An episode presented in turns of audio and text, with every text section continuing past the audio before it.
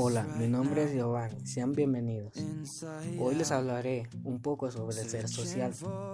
Las personas como seres sociales, es decir, nacemos, vivimos y morimos en relación con otros hombres y mujeres, pero no solo se trata de vivir simplemente acompañados de otras personas.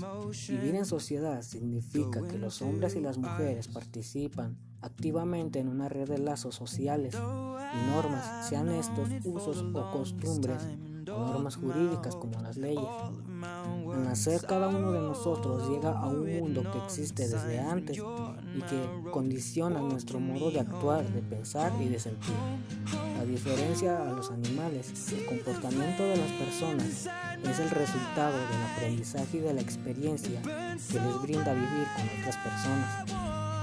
Si comparamos distintas sociedades, encontraremos que existen formas muy diversas de comportarse y de organizar la vida.